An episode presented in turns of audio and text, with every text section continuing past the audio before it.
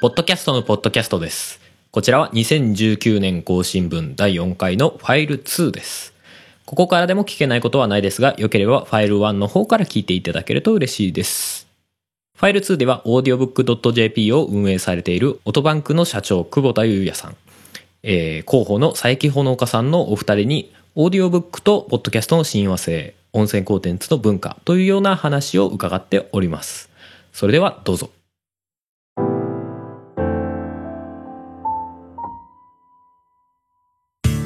はい、ここからはこちらのゲストの方におしゃべりしていただきたいと思います。えー、オーディオブック .jp をされているオトバンクの社長の、えー久保田裕也社長と広報の佐伯ほのかさんです。よろしくお願いします。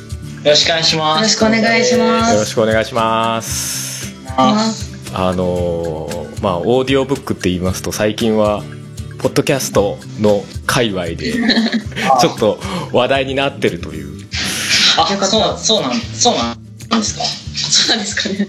話題になってる。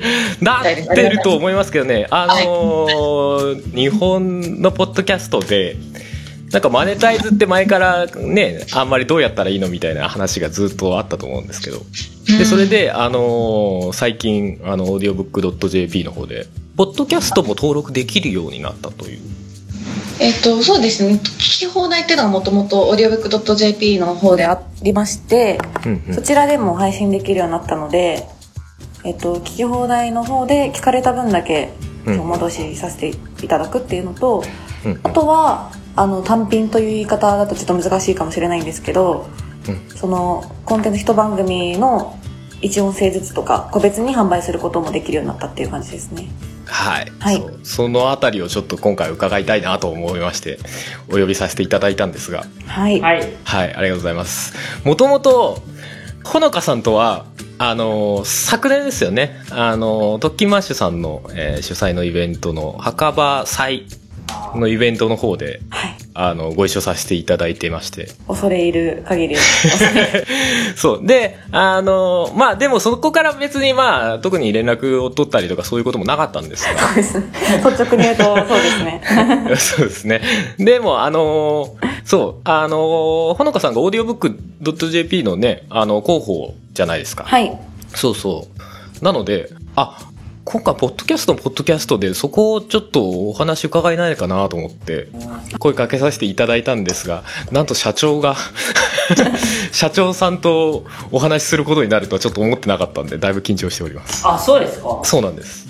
あの、最近にとっては、僕はど奴隷程度にしか考えてないと そういうことを言わないでくださいあとの、いや、いや、本当です、本当です。これは事実です。あの、他の、他の会社の方とかはすごく丁寧に。対応してくださるんですけど、最近は僕のスケジュールは常に空いてると思い、思ってますし、僕の Google カレンダーにスケジュールが入っていても、それを、あの、相手が誰だろうと押しのけるっていう、押しのけるっていうかね、もう、あの、普通に重ねてくるんで、重ねてきて、重ねて、後から重ねて、ダブルブッキングじゃないか、みたいな抗議を、あの、先にスケジュール入れた人に抗議を、しないです、しないです。ちょっと、よろしいんですよ、本当に。しょっぱだから面白すぎるエピソードなんですけど。ほ、ほのかさん何か、こう、言い分は？いや、もうたくさんあるんですけど、ちょっと今日は、ポッドキャストと オーディオブックの話っていうことで、もう心に留めておきます。はい。まあそうですね。あの、正直社長の話もいろいろ 聞いてみたいところもあるんですが。まあでもそこ前、あのね、ほのかさんと、あの、ほのかさんがやられている番組のあの、ゆとりっ子たちのタワゴトの方でね、もう、おあの、社長出て喋ってられましたんで、ぜひそちらの方聞いていただきたいなと。そっち聞いていただければ大体わかる。そうですね。すごくライトに死にたいとか言ってるので。すべて、すべてじ実話ですか？もう、はい。そんなことは。はい。面白いです。まあまあ、それはいいとして。そうなんです。まあ、その辺の話を、えーお聞きさせていただけたらなと思っているわけですが。はい。でも、オーディオブック JP の話をちょっとそもそも、まずお聞きしたいなと思うんですけども。はい。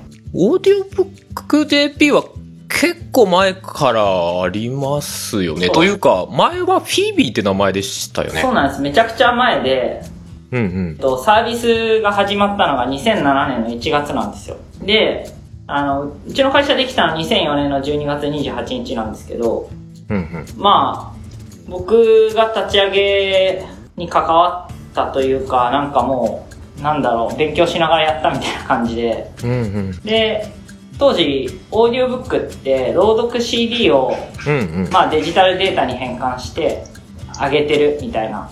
iTunes あー Music Store にオーディオブックコーナーが、まあ今 Apple Books ですけど、はいはいはい。まあそこぐらいしか売るとこが正直なくて、うんうん。で、結構、その、昔、1990年代から2000年ぐらいまでに出版社さんが作ってた朗読 CD みたいな、名優が読む夏目漱石みたいなやつの配信と、あと英語学習、うんうん。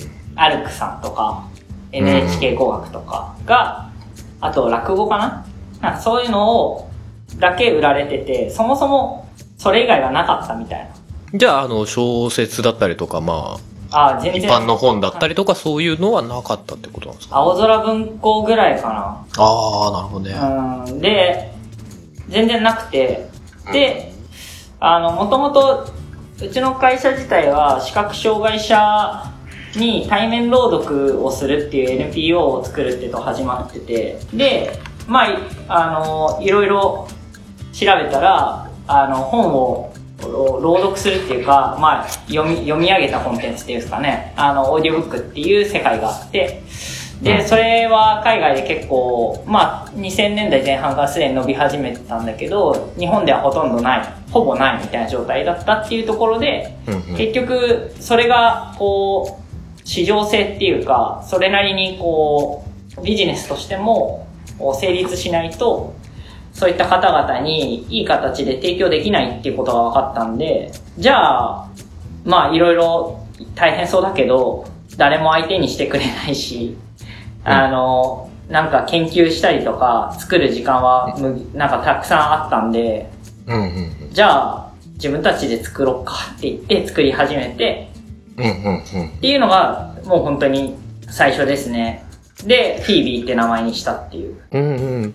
昔はそっか、じゃあコンテンツを買ってそれを配信するというか、そういう感じだったってこと？まあ、最初のもう本当に超立ち上げの時は、うんうん。ほぼ他社さんからもらった音源うんうん。で、作品も1000タイトルなかったと、なかったと思うな。うんうんうんなんかもう本当に当時それぐらいしかなかったんで、結構もう、あの、収録スタジオとかで、あの、持ってて、そのスタジオが権利持ってるから、これはいいよとか、うんそういうのを融通していただいたりとか、うんうん。っていうので、多分、あの、創業者がいるんですけど、はい。まあ今も一緒にやってるんですけど、あの、うんうん最初もっと簡単にコンテンツが、あ、もっとたくさんあって、で、もっと簡単に配信できると思ったんですけど、うん。そこにはたくさんいろんな、あの、権利があったりとか、配信できない事情があったりとか、っていうのを、まあ、が分かって、で、じゃあその権利の部分だったりとか、いろんなところ、まあどうやって作るのかとか、そもそもオーディオブックってどうやって作るのが正解なのかとかも全然誰も持ってない状態だったんで、なぜなら誰も作ってないから。ので、うん。まあそういったところも全部、なんかこれがスタンダードですみたいなのなかったんで、まあ契約書もそうですし、だからそれをもう全部ゼロベースで作り始めたみたいな。結構、その、フィービーで始められた時も、そんなにまだオーディオブックが一般的じゃない頃ですよね、多分。全然一般的じゃないですね。そうですよね。まあまあまあ、そうですよね。オーディオブックって言葉もないぐらいだったはずですね、うん国内では。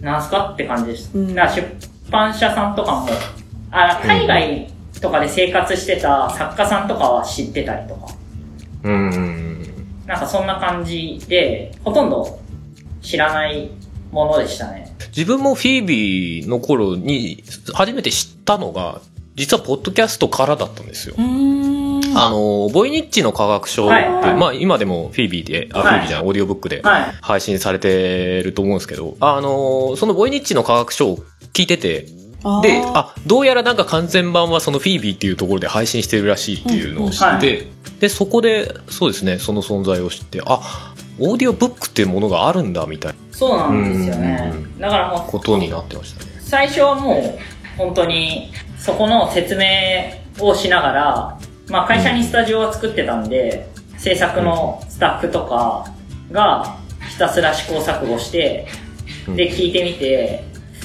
ちょこれ聞き続けらんないなとか、うん。なんか、この尺だともう、このクオリティだと、クオリティが高すぎてきついっていう場合もあったりとか、クオリティが高すぎてっていうのはどどういう？あ例えば音楽のフォーマット、音楽のクオリティで多分200分とか聴き続けるのって結構きついと思うんですよね。ああなるほあどの、えそれは BGM とか効果音とかがすごい入ってるとかそういうこととか、そううです、そうです。あとは、例えばその、いわゆるそのラジオドラマ的な作り方をした時に、うんうん結構その、芝居が入るじゃないですか。はいはいはい。で、それって、1時間とか、それぐらいの尺だと、うん。まあまあ、聞けるんですけど、うん。あの、ずっと聞き続けるっていうと、この芝居の幅だと、ちょっと、あの、いいんだけど、いいんだけど、うん。この尺では合わないねとか、うんうんうんあとは、えっと、芝居は良くても、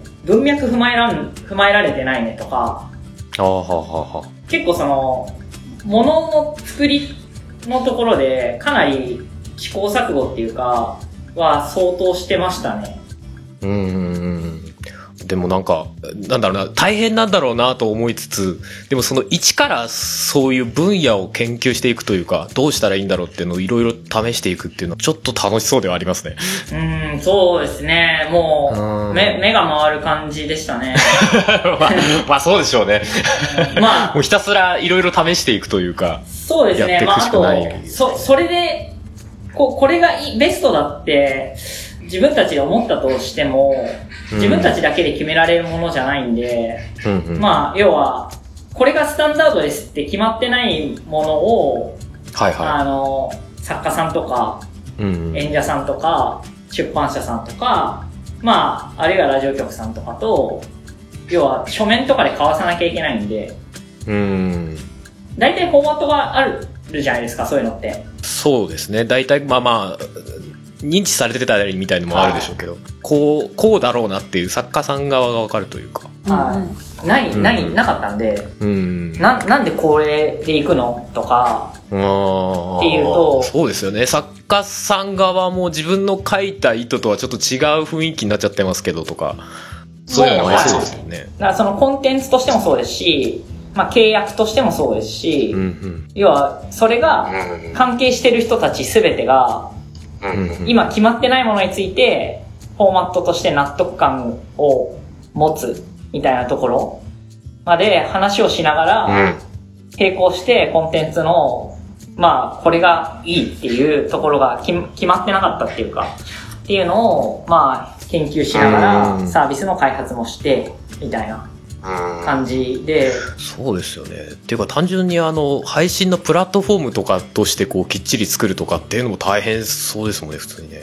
大変でしたね。うん 大変でした。僕、エンジニアじゃああいうネットサービスとしてきっちり作るっていうのは。そうなんですよね、ええエンジニアじゃなかったんで、うんまあエンジニアと作ったんですけど、結構自分もえその中で、ある程度、こういう風に設計するとか、こういう仕様でいくとかっていうところまで、あの、うんうんうん。詰めて、詰められないと、まあ具体的にじゃあどうやってエンジニア作るかっていうところまでいけなかったりするんで、まあそこも大変でしたし、あとうんう、んそのサービスができたとして、おあの、表面に何を見せるかみたいなところとかは、権利者さんとかと、あの、握れてないと、いやいや聞いてませんっていう、そのコンテンツは良くても、見せ方としてこれでいいんですかねとか、書影はこうんれ、書影とか、まあいわゆるそのアートワーク的なものこれでいいんですかねとか。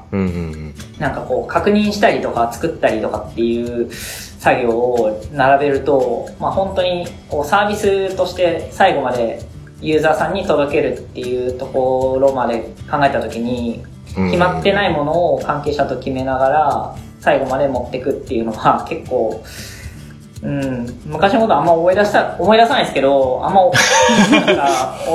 今ちょっと、ちょっと本音が漏れてましたね、今ね。うん、思い出したくないぐらいですね。なんか、まあそうでしょうね。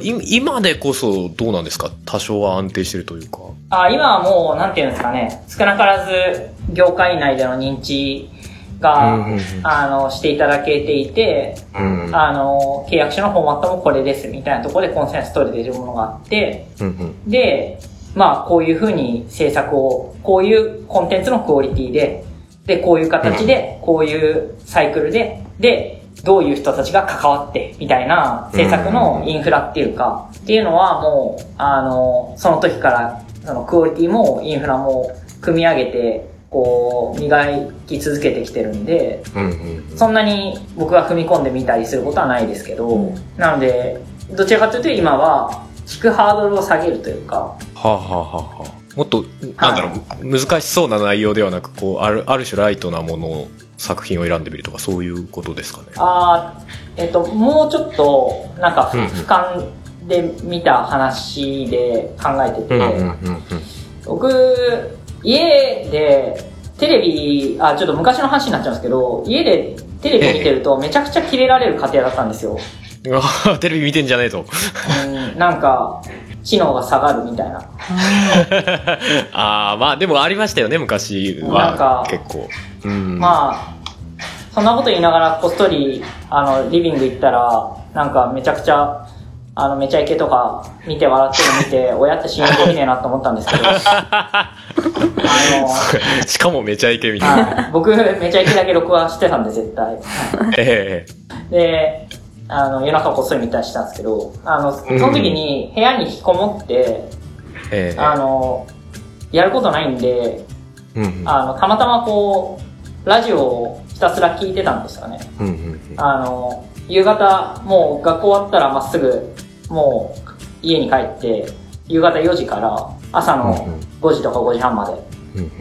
なんかこう、ラジオから流れる音を浴び続けるみたいなことを、あの、まあ、10年ぐらいは続けてたんで、うんうん。あの、ななんていうんだろうな、こう、聞くことに慣れてるんですけど、うんただ、みんながみんな、例えばラジオもそうですし、ポッドキャストもそうですし、うんうん。なんかそこまでみんなが聞いてるってわけじゃないじゃないですか。ええそうですね。で、それってなんでなんだろうなってずっと思ってて、うんうんで、なんでなんだろうなって思った時に、なんかこう、聴覚障害の方除いて、あの、聞くって誰でもできる行為うん。うんうんうん。だと思うんですけど、そうですね。でも実際、そのものを、なんか何かしらのその音のコンテンツを聞くっていう、そのこ活動、行動自体は、結構実はハードル高いなって思ってるんですよ。ああ、なるほど。あ、ある種想像力を使わないといけないとか、そういうことなんですかね。いや、えっとね、なんだろう、まずそこに、そこに、それを認識するっていうのと、そもそも聞くっていう行為がポピュラーではないみたいな。そうですうんうんうん。ねその認識してから聞くっていうところのジャンプがめちゃくちゃでかいなと思っていて、うんうん。で、それって、ポッドキャストだけじゃなくて、もうラジオも、まあ音楽も近いところあると思うんですけど、その、何、何にしても共通してるところかなって思ってるんですよね。うんうんうん。なので、僕としてはオーディオブック、うちのサービス、オーディオブックがあらゆる方に使ってもらえるようになるっていうのは、会社としてのゴールであるし、もちろんそれやるんだけど、うんええでもオーディオブックってすごい長い、長尺のものが多いんで、そうですよね。普通に一冊3時間4時間とか当たり前な。感じですもんね。なんで、そうなる上で、まず、その、聞くっていう行動をうんうん。しなきゃいけないっていうか、するところから始めなきゃいけないのに、うんうん。なんか、ああ、なるほいきなりヘビーなことを要求しても、ど。そう、そうですね。いや、そりゃいき、なりこう、オーディブック聞いてみようって思って、いきなり、はい、4時間ですって言われたら、お、重いなってなるってことですか？しかも、オーディオブックって何すかっていう状態なわけじゃないですか。ああ、そうですね。だから、ハードルがいくつもあるみたいなめちゃくちゃ、これ。れがおにぎりです、美味しいです、100円です。とかだったら、みんなおにぎり知ってるし、うん。あ、100円でおにぎり食べれるんだ。まあじゃあ、うんうん。ちょっと、しかもお腹がいっぱいになる、みたいな、うんわわかりやすい、こう、紅葉が見えて。うん。だと、多分、割とバーッとカジュアルにいけると思うんですけど、そうじゃない、うんこう、要素がすごく多いんで、うんうんもっと、こう、どんどんハードルを下げなきゃいけない。なるほどね。それじゃなくても最近 YouTube とかね、そういうのだともう10分ぐらいの動画がちょうどいいっすみたいな。ことになってるじゃないですか。そこから考えると確かにコンテンツの、一つのコンテンツがそれだけのボリュームがあるっていうのは確かに。そうなんですよ。だから、うん確かに作るのは大変で、聞いてみたらすごい良くて、で、うんうんうん結構ハマって使い続けるみたいな方も、うん結構ど、どっか、今そのサービスや最近やってて思うのは、どっから来ても一定の割合で使い続けてくださる。そうですよね。はいあのポッドキャストでも思うんですけど、潜在的なリスナー、要は知ればハマるってはいいうリスナーはまだまだいるとは思うんですよはい。ね。そう、そうなんですよ。なんで、うん割とその、僕自体は、これ、こんなこと言うと、会社に怒られちゃうと思うんですけど、いや、なんか、オーディオブック使ってもらうっていうのはすごい大事なんですけど、うん。えでもなんか、オーディオブック使ってもらうっていうよりも、なんか、音のコンテンツをたくさん消費する人が、なんか、たくさん消費してくれる人がすごく増えるっていうことが、音の世界にとっては、一番ハッピーなことだと思ってるんですよ。うん。うん。うん。そうかもしれないですね。あのーまあ、音楽であったり、ポッドキャストであったりそうねですそうです、ララジオであったり、オーディオブックであったりっていうのは確かにそうかもしれないです、で僕がそれこそ最近、Spotify と、そうです、そうです。で、まあ、まあ、少しはまさにそうなんですけど、で、うんで、僕がな、なんでそれをやりたいかっていうと、結局その、生きていく上でコンテンツって、うん。本質的には必要ないじゃないですか。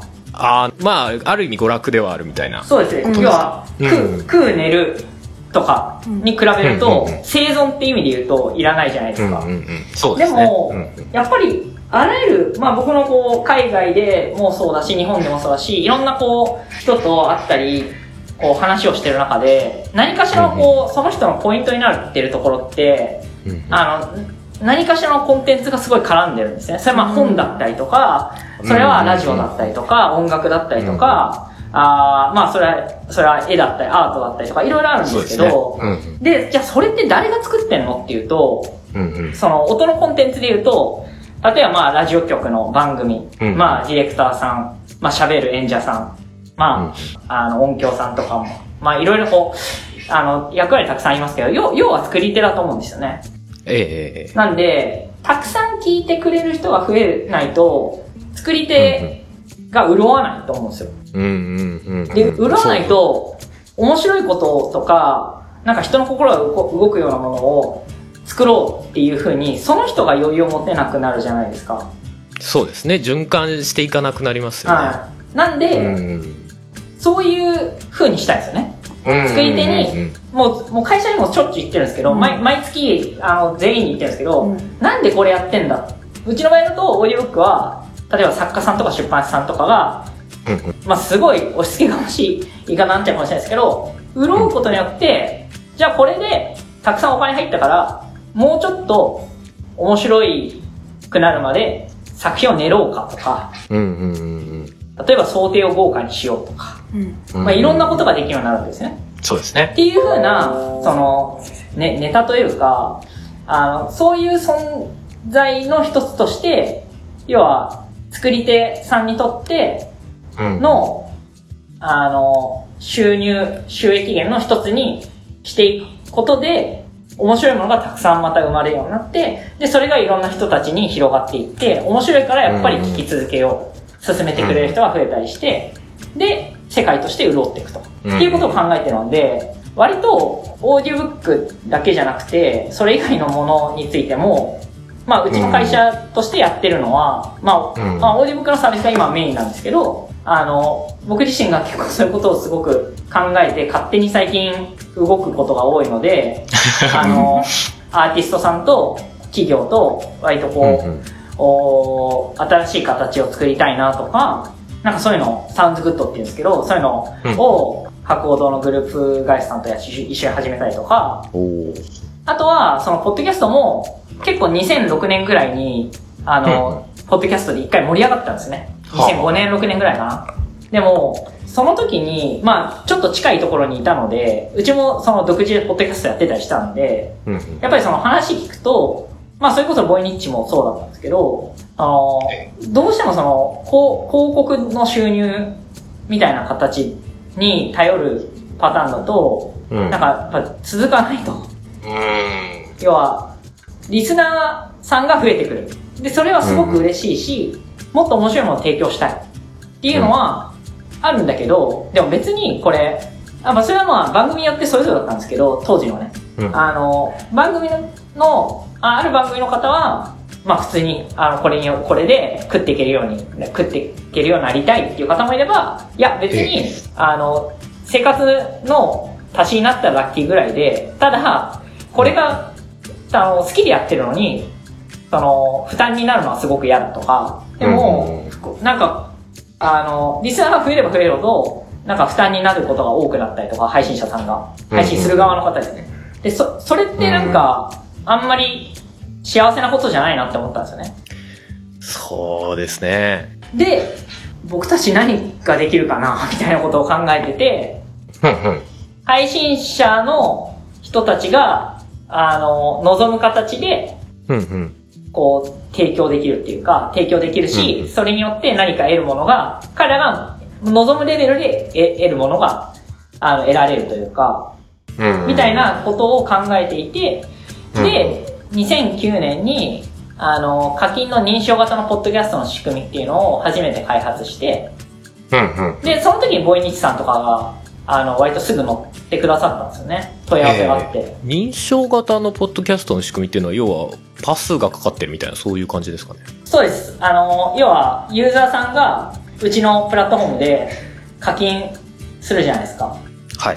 その、例えば、まあ、ボイニチだったらボイニチの科学書。まあ、NHK 語学だったら NHK、えー NHK 会話だったら NHK 会話とか。で、うんうんえっと、それで認証が通ると、あの、ユニークの、あの、パスが測れるんですね。えで、あの、ユーザーは、フィード経由でコンテンツ、認証されてるコンテンツがダウンロードされると。うん。だから、まあ、いわゆるその、聞く、まあ、今だとアプリですけど、聞くプラットフォームっていうんですか？例えば、あの、うん iTunes でもいいし、ソニーでもいいし、っていう利便性を残しながら、ゆちゃんと配信者さんにお金が戻る、みたいな仕組みを作って、うんうん。そうでしたよね。実は自分も、ボイニッチの科学賞の幽霊版を一時期聞いてて、うん。で、パスが測れて、そのアプリの中に、要はパスワードを入れるところがあって、そこに入れとくと、要は有料版を聞けるみたいな形になってて、はい当時どうなってんだこれとは思ってました。うん。なんか、結構、まあ、僕も聞いてたんで、いろいろ。えなんか、イベントとか当時、まあ今も、あの、それこそやられてると思うんですけど、それこそ、あの、うんうん赤間祭とかもそうだと思うんですけど、まあ当時もやってて、えうんうん。で、なんか、当時の配信者の方は、これでこういうの大変だよねとかいろいろ話してる中で、必ずやっぱそういう話出てたので、うんうん。なんか、感覚的には、12年とか、12年とか3年前ですけど、うんうん。多分こう、配信者の方の悩み、すべてじゃないと思うんですけど、は多分そ,、ええそんなに大きくは変わってないんじゃないのかなと思っているんですよ。うーん、まあそうですね。そう、そんなに大きく何かが変わったって感じはそんなにしないですよね。な、なんで、うん割とその、その技術だったりとか、インフラが、こう進歩したことでできることが、できることだったり見せ方がちょっと変わったっていうだけで、本質的な悩みはそんなに変わってないんじゃないのかな。まあそれは、ラジオ局の悩みもそうだし、僕はそんなに変わってないと思うんですよ。うんうんうん。で、やっぱり、あの、じゃあ、なんで、じゃあうちがこういう立ち位置でやってるかっていうと、うんあの、さっきの話になるんですけどね。あの、作り手にどんどんお金を戻す仕組みを作りたい。うんうん。結局、面白いもの作れるようになったら、それはそれがやっぱ必要なんで。そうですね。で、そこが潤うと、まあそれこそオーディオブックさんだったりとかも、さらにいいコンテンツができるようになってくるっていうことですよね。そうですね。やっぱり、そうすると、やっぱり、こうな、なんていうんですかね。うちうちの商売として見たときには、権利者さんの、うん。その、姿勢が全然変わってくるというか、うんうんうん。やっぱり、たくさん、今、500本とか毎月出てますけど、すごい。最初はもう、月2本とかですからね。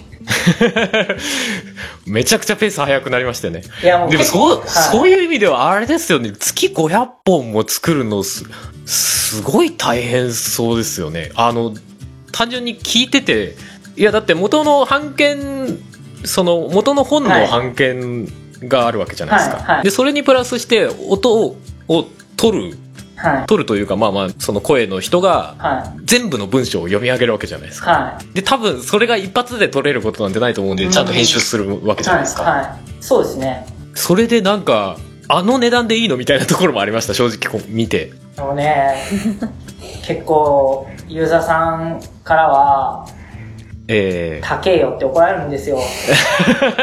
え いやまあ確かに書籍と比べるとどんぐらいですか？いや、おな同じぐらいです。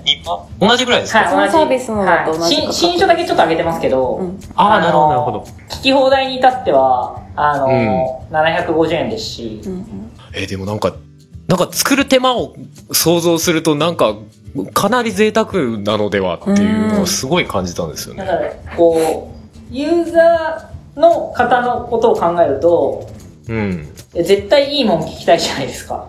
まあまあもちろんそうですね。いや、だから、どちらかといえばそれはそっちを選びますわね。まあ、いいもん聞きたいし、え作家さんとか出版社さんえも、うん。いいものが上がってくるんだろうなっていう期待があるわけですね。そうですね。自分のがどんないい読み上げをされるかみたいなことですよね。で、あの、うちってその、作るところから、あの、作り、じゃあ、いざ、権利のところから、消ええいわゆるユーザーさんに届くまでに、うんうんあの、7人ぐらいはかかってるんですね。うんうんその、出来上がるまでに。7人か8人はかかってるんですよ。そこを経てってことですねで、全員本読んでるんですね。ああなるほどねその本をちゃんと読み込んでからのはい。なナレーターが読む読むだけじゃないですよ、これ。うんうんうんうんなので、それぐらい手間はかかってます。うん そうですよね。いや、だから、まあでも、リアルの本と違って、その、媒体代はかからないわけじゃないですか。その、紙っていう部分は。だからまあ、ある種、その、売れれば売れるほど、こう、利益になる方に近づいていくというか、そういう感じになっていくのかなとは思うんですけど。うーんなんで、でもなんか、うん、単純に値段だけ考えると嘘でしょって、ちょっと自分も音に関する仕事をしてたりするので、なんか思っちゃうところはありましたね。だってその何時間っていう音声を取るのも大変だし、それを処理するのももちろん大変だしっていうのはすごい思いました。もっと言ってください。いや、言え、言えないです。言えないじゃないですか、なかなか。大変なんあ、だよまあまあまあ、って。そうそうですよね。大変なんだよって言えないですよ、なかなかね。なかなか言えないし、言えないし、うんあの、簡単だろって思われる。ね、そんなに別に著作権だったりとか、その、作るところまで具体的に思いを馳せて、あの、うん皆さん、あの、喋るわけじゃないので。で、ね、やってる側が大変なんだよって言っても、あ、そうですか。そうですよね。言えないんで、まあでも、まあまあ、まあ、そうですね。しょう、まあ、しょうがない。仕事になるとやっぱそうなっちゃう、そう、そうですね。だからう、んまあや、やりたいことは、その、作ってる人たちにたくさんお金を戻す、とんいうことは、たくさん消費する人が増える、ということは、触れやすい、あの、タッチしやすい金額である必要があって、うん。しかも、おコンテンツは、ハードルが低いものだったりとか、あまあサービスの、まあ入るところ、入り口も、もうどんどん低くしなきゃいけないし、みたいな。うんで、そうすると、もっとたくさん聞きたいっていう話になるから、もっとたくさん作らなきゃいけないし、じゃあもっとたくさん作って、でまあ、経営者さんだったりはお金になりますねってなったら、じゃあもうちょっといい条件出しようみたいな話になったりするし、みたいな。そうですね。大変これ出てきましたね。大変大変。まあでも結局ね、それで、あの、かかってる人たちが、うんうんそれで、あの、目指す、うん目指す世界というか、に近づいて、あの、それで幸せになる人が増えるんだったら、僕はそれでいいと思ってるんで、うん。まあだからよく物好きですねって言われます。いや、本当に。いやいや、本当に言われるよ。まあだって、よくやるねって、ね、じゃあこれ、外注にポイって投げて、はい、読んどいてっていう方が楽なんですよ。あ、うんうん。楽だし、安く仕上がるし。うんうんうん。でも、あのね、クオリティがね、もう全、比較にならないぐらい変わっちゃうんですよね。はあ、はあはもう聞けるクオリティじゃないんですよ、もうそれって。あ、ああ、やっぱ自分で作った方がもちろんクオリティは高くできる。っていうよりは、えっと、作る前の段階から配信するところに関わる人たちが必ずうち本、本を読むようにしてるのは、そこに一本線をこう通さないと、クオリティがブレるんですよ。だからその、うんディレクターの指示も、芯食わない指示しちゃったりとか、うん。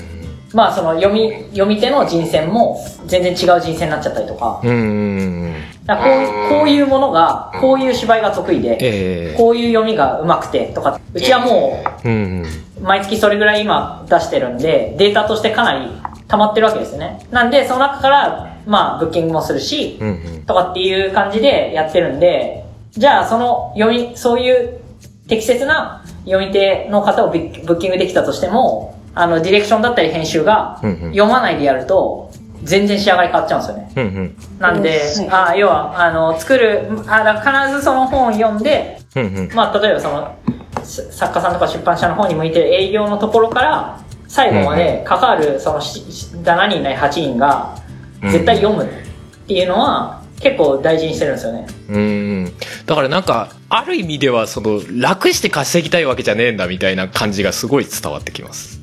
その話を聞いてると。楽して稼いでたら、稼ぐのが目的だったら、うん。これやんないっす。全然楽じゃないもん。いや、まあだから、だからこそ一方でこう大変っていうのはすごいあるんでしょうけど。まあやっぱりその、うん。だから、うちの会社の、その、それこそフィリビーが立ち上げた時って、ええほとんどその、つ作り手しかいなかったんですよね。うんうんうん。なんで、その、創業者が出版社さんとか作家さんとこずっと回ってて、うんうん、で、僕はそれ以外のとこ全部やってて、で、作るところは、あの、作り手が5人、6人とかが常にああでもない、こうでもないって言いながら、まあ僕がちょこちょこ聞いて、いや、これだともうちょっとこう、こう、こうした方がいいんじゃないとかっていう話をしながら、うーんとかっていうのを試行錯誤をずっと続けてみたいな感じだったんで、うんうんうん。結構、職人が集まってた状態なんですよね、か会社として。うんうんなんで、あの、仮に僕がじゃあもういいよ、何でもコンテンツどうでもいいよ。た、とりあえずたくさん、たくさん出してっていう話になっても、うん。多分、現場が死ぬほど反発するんで、ううんうんあの、だからももちろん僕は今そ、あの、全くそう思ってない。あの、ずっと、あの、ユーザーの方にはいいもの聞かせたいのは当たり前だよねっていうのでうん、喋ってるから、まあ最初から最後まで全部読ませたりとか、うんぶっちゃけその、コースで考えたら無駄なんで、うんあの、クオリティどうでもいいよって考えるとしたら、うんうんでもクオリティ重要だとしたらそこは絶対重要だっていうのが僕ら、僕らの中ではあるんで、そうですねぜ。あの、それね、一回、一回だけじゃない、何回かね、実験したんですよ。うん。だからね、ブレるんですよね。ああ、やっぱ読んでからではないと。うん、やっぱりね、ブレ、うんブレるっていうとすごく、なんかこう、伝わりづらい表現かもしれないですけど、なんか歯が浮いたようなね、コンテンツになるんですよ。なんかちょっと求めてるのと違うぞみたいな。うん、少なくとも本を読み込んだ人は、これを聞いて納得しないだろうなっていう。うんうん。なんかまあ、あある種じゃないけど、こう、う上っ面というか、うん、軽い感じになってしまうというか。そうなんですよね。作りとしてすごく雑な感じがするんですよね。ああ、なるほどね。でもそれを両方試してるっていうのはすごい、こう、し信頼感というか、ありますね。最初暇だったんですよ、本当に。ぶっちゃけすぎじゃないですか？いやいや、誰にも相手にされないんだもん、だって。スタジオだけずっとあって、開店休業状態で、うんうんうん。で、作り手はたくさんいて、うんうん、で、う売れるものがないから、うん、でも、オーディオブックのクオリティってどう、どこがいいんだろうとかっていうのを、あわかんないんで、いろんなその年齢の人たち、だから、親戚のおじさん呼んだりとか、うんうん、あの、就活生呼んだりとか、社会人何年目の人呼んだりとかで、あの、聞いてもらってどうすかねとかっていうのを、それこそ1年や2年っていうのは、とにかくひたすらいろんな人たちに実験したものを聞いてもらいながら、うん。でもね、これね、結構ね、ちょっと雑に作っちゃったりするとね、え伝わっちゃうんですよ。え バレ、バレちゃうんですね。あ。の、実験した時に、うん。あな、やっぱ伝わっちゃうんだっていうのがあって、うん、で、こうこのクオリティの水準っていうのをある程度作って、うんうん、こ、こっからはもう絶対落とさないっていうのを、まあうん。少なくともラインとしては持ちながら、あとは、あの、どこまでのクオリティなのかっていうのは幅を大体設けて、うんうん、で、作る。うんうん。っていうのを、たくさん今、あの、ディレクター陣とかがやってる。うん。え、でもそれ聞くと本当になんか丁寧に積み上げてきたんだなっていう感じが、その、オーディオブックっていうものを作ってきたんだなって感じがしますね。そうなのかなまあ、最初に聞いたものがひどかったら、まあ次聞かないじゃないですか。まあまあ、そうなっちゃいますよはい。ね。なんで、うんまあ、どれ、どれ選んでも、うんまあ、あの、まあ100%、まあもちろんそのコンテンツの中身として合わないとかもあったりすると思うんで、100%とは言い切れないですけど、できる限り最初にいい体験をしてもらえるように頑張ろうみたいな。うーん。すごいいいですね。いや、でも確かに実際聞いてみてすごい、あの、クオリティ高いなって思いましたね。ありがとうございます。す。で、そこから、まあそうやってきた、まあ、ポッドキャストとかも、まあ、当時、その、承認制のはやつやってきた中で、今、こう、ポッドキャストを登録できるようになったわけじゃないですか。い。はい。あれは、まあ、どういう流れというか、何かあったんですかね？流れですか？流れとしては、いや、まあ、お同じような話が、やっぱちょこちょこ耳に入るようになったというか、ええええマネタイズ大変だよね、みたいな。はい。で、そうですね。あ、まあ、アーティストさんの方からも聞くことはあったんですけど、結局その、聞かれるようにはなったかもしれないけど、うんうん。やっぱりその、見入りが少なかったりとか、入んないとか、ええ継続していくのが大変だったりみたいな。とかもあって、とりあえず、出し先として増えるっていうだけでも、まうんうんうん。あ、あの、収益の元が増えるわけだし、うんうんあとはまあそういうお客さんがうちが頑張って、あの、増やしていけば、うちのサービスで初めて認識して、うんうんあの、聞くっていう方も出てくるだろうと。うんうんうん。なった時に、まあ、オーディオブックはちょっとハードル高いから、ちょっと今無理だなって思っても、うんうんちょっと面白そうなものが30分とか、うんうん。まあ、ものによっては1時間とかかもしれないですけど、あったらちょっと聞いてみようかとうんいうのが、結構、これからすごく、あの、増えると思ったんですよね。うんうん。あそれこそ僕も YouTube とか見てて、えすごく感じるんです、感じてたんですよ。去年ぐらい。去年を、去年の頭ぐらいですかね。だからラジオっぽいものが増えたんですよね。えああ、なるほどね。YouTube でもポッドキャストみたいな形でやってられる方とか結構いますよね。はい。あの、動画はあるんですけど、うんうん。動画なくても流せる、うん流し聞きできるみたいなものうん。うん。が、かなり増えてきた気がするんですよ。そうかもしれないですね。で、これはなんだって思った時に、うんうん。あの、映像的なその刺激じゃなくて、割とこう、ちゃんとインプットしたいっていう、うん。こう人間のニーズっていうのが、顕在化してきたのかなって思ったんですよね。ああ、なるほどね。で、それって、音ならではだと思うんで、えあの、習慣性があるっていうのはもちろんなんですけど、じゃあなんでその習慣性があるかっていうと、やっぱララジオとかやっぱ話してる、配信者の人は多分、あ絶対わかると思うんですけど、え自分が中身のない話とか、別に話したいことない時って、うん。配信したいと思えないと思うんですよね。うん。まあ、そうですね。で、これが、あの、ラジオの、ラジオ番組の MC もそうだし、もう、しゃ、喋るというか、あの、配信に関わる人、全員が、どの媒体とか関係なく、世界を問わず音に関わるっていうところで言うと、必ず、あの、起きるところが、それだと思っていて、うんうん。つまりその配信できてるということは、そこを乗り越えてるので、うんうん。あの、中身がある、少なからず、っていうものを出してると思うんですね。えで、それを求めてる人がたくさんいる。いるということは多分増えるんだけど、うん増えるときにこれまで10、僕が見てたのはたかだかまだ10、15年とか、まあラジオを含めて言うと30年ぐらい、30年は言い過ぎだ、ごめんなさい。25年ぐらいかな ?25 年ぐらいずっと、あの、これまでこう、跳ねたラジオ、跳ねなかったラジオ、跳ねたポッドキャスト、そうじゃなかったポッドキャストとかいろいろで、考えた時に何が違うんだっけ？中身だったりジャンルとかクオリティとか、とりあえず置いといて時に、やっぱりその、出口がないっていうところなんですよね。え出口がない。あ、要は、盛り上がった先に、うんうんうんそれなりに続けられる、その、燃料がなくなる。はいはいはい。要は、出し続けてるだけでかか帰りがないというか。そうですね、そうですね。ん要はどこまで行っても帰りがないみたいな。やっぱり聞いてくれる人が増えるってことは、いろんな種類の期待が増えるんで、つまり、あの、期待値が上がるわけですよ。うんうんうん。となると、じゃあこういうことやってみよう、ああいうことやってみよう。まあ、場合によってはスタッフを増やそうとか、作家さん入れようとか、まあ音をもうちょっと加えている。った時に、うんうんあれ、ちょっとこれ続けらんないぞっていう風になる。うん。うんうん。って言った時に、そこは、その盛り上がっってますっていう風な段階になるだいぶ前から準備しないと落ちちゃう人がたくさん増えちゃうと思ったんですよね。なるほど、なるほど。なんで、ここで、あの、こういうことをやるべきみたいなのを、チャンネルでめちゃくちゃ言って。で、なんか割とはって感じの人も社内では多分いたと思うんですけど。でも絶対必要になるはずっていうので、じゃあ、え、えは、社長発信だったってことですか？ですね。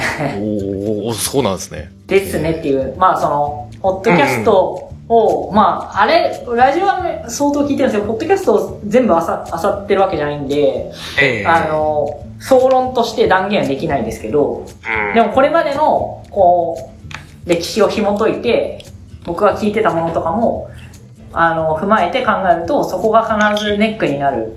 うんうんであれば、あの、できる段階から、うんうん。まあ、だからこれが完成形だとは思ってないんですけど、これがもうええ今、今やってることは100点だと思ってないし、うん。まあでも逆に言うと今やれることのさ最大限というか。そうですね、まあ今のサービスでできることは、とりあえずはややってみようっていうところで、うん。で、そこからもうちょっと磨いていきながら、あとは、あの、配信者の方の話も聞きたいし、それこそ、僕の今隣にいる人は配信者なので、うん。そうですね、小野さんね。まあまあ、聞いた、彼女の話だけじゃないですけど、まあ他の人おの話も、あの、うん。かかってる人に聞いてもらっ聞いたりとかしながら、これから多分どんどん形は変えていく、変えていくというか、アップデートなのか、ちょっとわからないですけど、ただ、こう、その先にあるのは、あの、俯瞰で見ると、そういう作ってる、喋ってる人に、その、戻せる仕組みをたくさん増やす。で、それが太く、すごく太くなるんだったら、それ一本でもいいし、そんなに太くならなそうだったら、それをたくさん作るっていうのが、あの、すごく大事なことなのかなって僕は思ってるので、うんうんはだから今あお話聞いてて、あの、今回のその、ポッドキャストの登録してね、まあある種マネタイズできるっていうもの自体が登録料とかも一切ないじゃないですか、配信側には。い。ないですね。そう、だから、あ、そういう意思があって、そういう仕組みになったんだなっていうのがちょっと思ってて。うんそうですね。で、なんか、そこでやっぱり、まあ、聞き放題であったり、単品でも、その、オーディオブック的な形で、こう、販売みたいなこともできるじゃないですか。それこそ、あの、回まとめてない、例えば1回から10回を全部まとめて一つの本みたいな形でもう販売みたいなのもできるっぽかったんで、はい。あ、これは確かに面白いなと思って。1回ずつで100円とかだったらちょっと厳しいけど、それこそ20回まとめてね、200円とかで売れるみたいな形もできるわけじゃないですか。あ、できます、できます。はい。そうそうそうそう。だからなんか、その辺はすごい面白いし、あのー使いやすそうっていうのもあったし、なんか、やっぱコンテンツっていうか、番組を作ってる側が、そこに向けてのコンテンツというか、クオリティを高いコンテンツを作るみたいないい時間とかもできそうだなとかっていうのはちょっと思ってましたね。ありがとうございます。現状、現状で今からこう、パッて登録するってなると、あれ、でも、うちの番組すでにもう、ポッドキャストでフリーで公開してるからどうしようかな、みたいな結構躊躇はあるとは思うんですけど。はい。でもなんかこれからの形として、その、あのーオーディオブックさん通して販売していくとか、例えば過去回を販売していくとか、まあ、全然そこだけのコンテンツを作るっていうのも面白いと思うんですけど、そういうのがなんか、あのーできる一つの、まあ、ある種窓口というか、そうですね。まあ基本的には、あの、こうしなきゃダメとかはできる限りないようにしたくて、うんうん。あの、例えばもう、これが、その方向性があらゆる配信者の方が、もう方向性はもう一つですって決まってれば、うんあの、そういうレギュレーション組んじゃっていいかなと思うんですけど、うんうん。結構配信する方によって様々だと思うんで、目的は。うんうんなので、えっ、と、そういったいろんなこう、要望に対応できるようなフォーマットというか、形うん。うんにうん。していきたいな、していくように、あの、まあ、現時点でもそうですけど、あの、うんできることはしていくっていうんうんうんうスタンスで、まあ、やってますね。まあ、今その、マーケティングサイド見てる人間とかも、もともと作ってた人間とかが結構いるので、まあ、そこの温度感は分かってるはず。うん現状その辺の例えば自分がこのコンテンツポッドキャストの番組なりを登録したいと思った時って、まあ、今のところあの登録応募フォームというかその問い合わせフォームですよねそうですね。はいはい。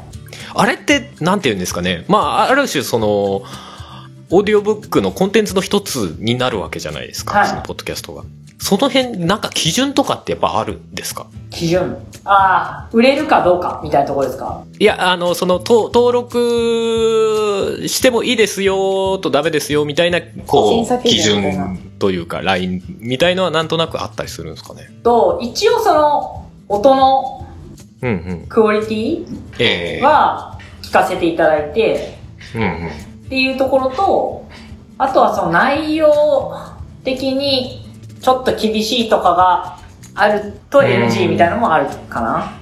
ああ、まあまあもちろんそれはありますよね。まあだ、まあ最近厳しいんでね、そのあたり。あ まあまあ世の中的にみたいなところ結構社内でもね、あの、うん僕と言い合いになってたりしますからね。いなや僕は。割と、いいだろ別にっていうスタンスなんで、なんか表表現の自由とはみたいな話に、割とこう、なんかこう、社内で論争になっちゃったりするんですけど、まあできる限りその、それは、あの、幅を持たせながらも、さすがにこれは嘘じゃないとか、あ例えばこれあ、飲むと単、単純な誹謗中傷だったりとかっていうのはちょっとみたいな。はい、とか、まあ、犯罪上場したりとか、はいはい。あと、これ飲むと、これやると、癌が治りますとか、うんこれはもうなんか。あの、うん。世の中的にあの悪だと思うんで、うん。そういうのは、あの、基本的には、ちょっとごめんなさいってすると思いますね。うん、うん、なるほど、なるほど。まあまあ、その辺はあるけども、まあ、できるだけ広くみたいな感じではありますね。はいあと、これちょっと込み入ったというか、突っ込んだ話になっちゃうんで、あの、話せない系の話だったら、ちょっとあれなんですけども、あの、聞き放題で配信するとするじゃないですか、自分の番組の内容とかを。それって、どういうふうにこう、利益というか、あれが分配されるんですか？なんか再生回数なのか、それとも再生時間なのかとか、ちょっと思ったんですよ。再生時間なんですね。で、えっと、そうですね。あとは、まあ、決済とかを引いて。で、残ったものを割るっていう感じですね。うーん再生時間で純粋に割って、はいという感じですね。ああ、なるほど。まあちょっと時間も正直、だいぶ押してきてしまったので、だいぶ面白いんで、あの、ずっと話してたい感もあるんですけどでもなんかすごいこう、オーディオブックの考え方というか、ものがよより知れて、自分も最近本当に、あの、割とちゃんと使い始めて、あ、お面白いと思ってありがとうございます。ありがとうございます聞き始めてるんですけども。結構わかんないんで、使ってますっていう声だったりとか、えあの、いや僕本当にあの、まあそれこそゆとた聞いてもらえばわかると思うんですけど、すごい自信がない人間なので、あの、ここれはこ、このクオリティじゃないと絶対嫌だとか、そういうのは、えうんあの、自分が直接触れて、はいはい。とか、ディレクターとかと話とかして、これだったらいいかなとかっていうのに出すじゃないですか。ではい。でも、で、ネットのとかで評判は見たりとかしますけど、うんうん。あの、直接言われることって全然ないので、結構本当に嬉しいですね。そうですね。うんいや、でも本当に、あの、クオリティも高いし、あの、ポッドキャストとの親和性はすごい、まあ、そのまま昔からその、ボイニチとか関連であるなとは思ってたんですけど、なんか改めて聞いてやっぱいいなとは思いましたね。そうそう。なんで、それこそ言われてたように、あの、音声コンテンツ全般っていう意味でね、なんか相乗的な感じでいい風になっていったらすごいいいなって、あの、改めて思いました、今回。そうですね。僕もそう思ってます。はい。そうですね。えあの、まあ本当に、あの、聞く人がたくさん増えるっていうのがすごく大事なことだと思ってるんで、あの、仮に、あー、まあでもこれ言うとこれやな。仮にオーディオブック使わなかったとしても、ポッドキャストめちゃくちゃ聞いてますっていう人が増えた方が、世の中的には、世界的にはハッピーだなって思うのね。わかりました。うんあー、ごめんなさい。あの、最近 NG だったら切ってく NG ださい。全然 NG ではないで。ですも、結局でも、でいつかもしかしたら、オうんーディオブックに触れる可能性あるじゃないですか。まあ、聞く文化をもっとこう浸透させたいっていう。いや、聞かないですねっていう人よりは、うんうん。うんうん。そもそも何らかの入り口で聞くっていう習慣がそうそうそう。あればってだね。そう普。通に、あの、行きやすいですよね。うんそうですあの、相互に。生きやすい環境にはなると思うんで。そこがかなりね、やっぱりハードルとして高いと思うんで、うん。うん。やっぱりそこを超えてくるユーザーさんがたくさん増える、うんたくさんいるっていう状態に、あの、していきたい。うん。うん。それこそ、あの、ラジオと、よりも、あの、ポッドキャストとオーディオブックの方が、やっぱ、親和性っていうか、その、自分が好きなところから聞き始めて、要は聞きたいものを聞くみたいなそうですね。ものじゃ、だから、親和性はすごいあると思うんですようんね。うん。僕もそう思ってます。やっぱりその、ある程度、ラジオ、ラジオは、ラジオとしてある程度こう、フォーマットが出来上がってるものなので、うん。あの、そもそも課金を想定してなかったりするじゃないですか。はいはいはい。あなんで、割とこう、幅広いジャンル持たせたりとかいろいろあるんですけど、やっぱりポッドキャストは好きな人が話をされてるんで、うん。やっぱ課金に耐えるんですよね。内容もうん、そのその分野に関してはすごく踏み込んだ話してたりとか、うん。やっぱ面白いものっぱあるんで、うん。うん。で課金はそれで僕はいいと思うんですよね。うん。うん。なんかその辺がやっぱ、あれですよね、課金というか、まあある種その循環する仕組みですよね。うんコンテンツを作ってそれがまた自分のところにいい形で返ってくるみたいなのが、こう、やっぱり、ポッドキャストだったりオーディオだったりとか、そういうのがうまく回っていくようになっていくといいなと思います。そうですね。オーディオブックはある種性的なコンテンツじゃないですか。あの、もう本っていう形を音声にしました。でも、はいポッドキャストってどっちかっていうと、音声コンテンツだけど、動的な感じだと思うんですよ、なんかね。その人間味だったりとかがすごい分かりやすく出るコンテンツじゃないですか。だから違うにしても、でもなんか根本のところは繋がってるよね、みたいな感じをすごい受けるんですよね。そうそう。なのでなんか、共にこう、上がってったらいいなって思っています。はい。まあそんな感じでちょっと申し訳ないですけど、時間なんで、はいえー最後に、えー広報のほのかさんに締めていただきます。あ、本当ですか？今静かに聞いてて。お願いします。締めのお、願いします。お願いします。バシッと。一言で言うと、はい。ポッドキャスト、オーディオブックは親友ですということで、皆さん、両方とも、いつもめっちゃ冷たい反応されてるんですけど、今。社長にすごい冷たい反応されてる。全然してないよ。全然してない。その子はもう本当被害者は。見えないからないやいやいや、でも本当に、あのーうんポッドキャスト継続できなくなっちゃう方とか、あの、コストの問題とかで、あとはサーバーの問題で過去配信した音源を、あの、いついつに落としますとかたまに見ることがあって、うん。すごいなんか切ない気持ちになるというか、本当にもったいないなっていうふうに思うので、なんかそういう時に audiobook.jp を思い出していただいて、あの、ご連絡いただけたらと思っております。で、audiobook の方もぜひ興味を持っていただけたら、使って試していただけたら嬉しいです。ですね。はい何かしらこう、双方でいい形でね、使い合っていけるといいのかなっていう気がします。はい。ということで、じゃあ今回、えー、お越しいただいたのは、えー、オートバンクがされている audiobook.jp の、えー、久保田社長と広報の佐伯ほのかさんでございました。ありがとうございました。ありがとうございましたありがとうございました。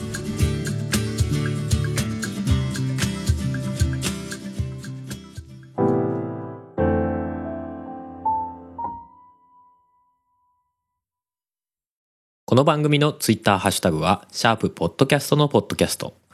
あと、ぜひ、シャープポッドキャストの日のハッシュタグをつけて感想いただけたらと思います。